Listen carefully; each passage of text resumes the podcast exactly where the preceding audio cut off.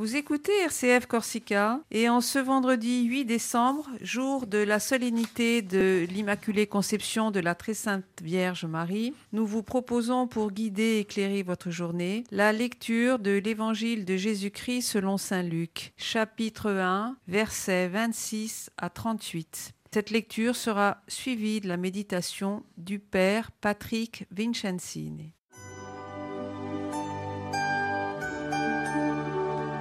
Évangile de Jésus-Christ selon Saint Luc. En ce temps-là, l'ange Gabriel fut envoyé par Dieu dans une ville de Galilée appelée Nazareth à une jeune fille vierge accordée en mariage à un homme de la maison de David appelé Joseph. Et le nom de la jeune fille était Marie. L'ange entra chez elle et dit Je te salue, comblée de grâce. Le Seigneur est avec toi. À cette parole, elle fut toute bouleversée et elle se demandait ce que pouvait signifier cette salutation. L'ange lui dit alors Sois sans crainte, Marie, car tu as trouvé grâce auprès de Dieu. Voici que tu vas concevoir et enfanter un fils. Tu lui donneras le nom de Jésus. Il sera grand, il sera appelé Fils du Très-Haut le Seigneur Dieu lui donnera le trône de David son père. Il régnera pour toujours sur la maison de Jacob, et son règne n'aura pas de fin. Marie dit à l'ange, Comment cela va-t-il se faire, puisque je ne connais pas d'homme? L'ange lui répondit, L'Esprit Saint viendra sur toi, et la puissance du Très-Haut te rendra sous son ombre. C'est pourquoi celui qui va naître sera saint. Il sera appelé Fils de Dieu. Or voici que dans sa vieillesse, Élisabeth, ta parente, a conçu elle aussi un fils et en est à son sixième mois, alors qu'on l'appelait la femme stérile, car rien n'est impossible à Dieu. Marie dit alors, Voici la servante du Seigneur, que tout m'advienne selon ta parole. Alors l'ange la quitta.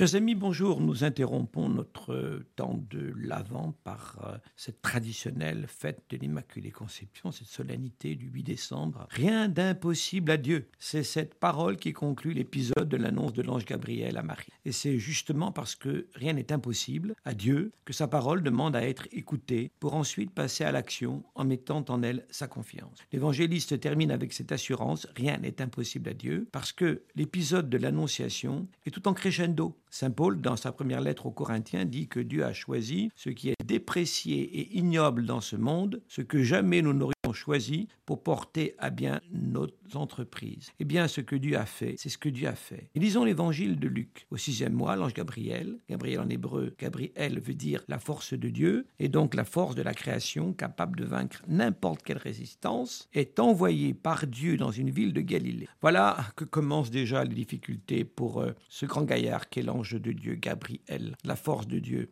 Il n'est pas envoyé dans la région la plus sainte de la Judée, qui avait le nom de la tribu par excellence, là où siégeait la présence de Dieu dans son temple à Jérusalem, mais dans une région tellement dépréciée qu'elle devait son nom au prophète Isaïe, qui au chapitre 28 l'indiquait comme étant le district des nations, c'est-à-dire des païens et des mécréants. En hébreu, district se dit Galil, d'où le nom de Galilée. C'était une région dépréciée et l'on pensait même que ses habitants ne pouvaient pas ressusciter. En tous les cas, c'était une région exclue de l'action de Dieu. Et cette ville de Galilée du nom de Nazareth n'avait jamais été mentionnée dans l'ancienne alliance. Elle était un bourg sauvage, habité par des troglodytes qui vivaient dans des grottes. Et en plus, c'était des gens belliqueux. L'ange Gabriel, qui consulte son GPS, et désorienté. Il est envoyé vers une vierge promise à un homme du nom de Joseph. Il n'a pas tous les éléments sur sa fiche. De la maison de David et le nom de la Vierge Marie, voilà encore le chemin tout en progression. Entre autres, on aurait pu choisir un autre nom pour cette jeune fille, pense Gabriel,